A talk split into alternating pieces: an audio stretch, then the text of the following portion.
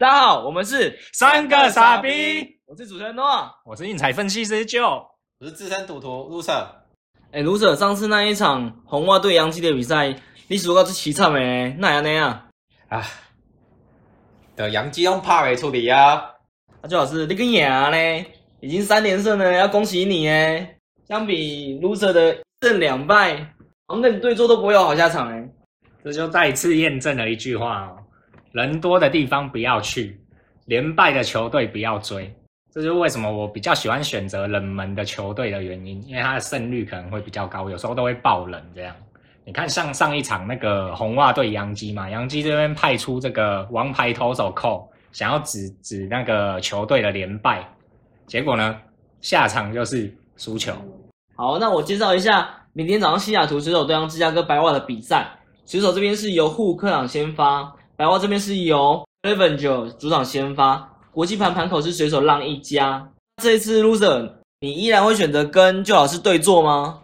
呃，我不知道哎，但我会听旧老师的话，追龙不斩龙。水手现在已经是六连胜了，所以我相信水手会迈向七连胜。但如果旧老师买白袜的话，我就变白痴了。哎，那旧老师，你至少会买白袜吗？我这场的话，我跟 Loser 其实是站在同一边的，我也是选择西雅图水手。因为我讲了嘛，就是连败的球队不要追，啊，连胜的球队也不要去断他龙，所以我们会追西雅图水手是很正常的操作。但是我们可以去看一下他两队的数据面，那我们可以看到水手这边啊，先发投手虎啊，他虽然本季的战绩只有一胜三败，防御率高达四点七五，但其实啊，他在那个近况来讲，他是非常好的。它近况来讲，八月的防御率是其实只有低到二点多而已。那你看那个白袜，它主场那个 Clevenger，它虽然战绩五胜五败嘛，然后防御率是三点二六，它其实近况来讲也并不会说差到哪里去。那反而我会认为说，它是一个数据面来讲，水手跟白袜先先发投手是一个持平的，所以你才会投水手吗？因为连胜的关系。对你再看嘛，为什么这场是开水手让分？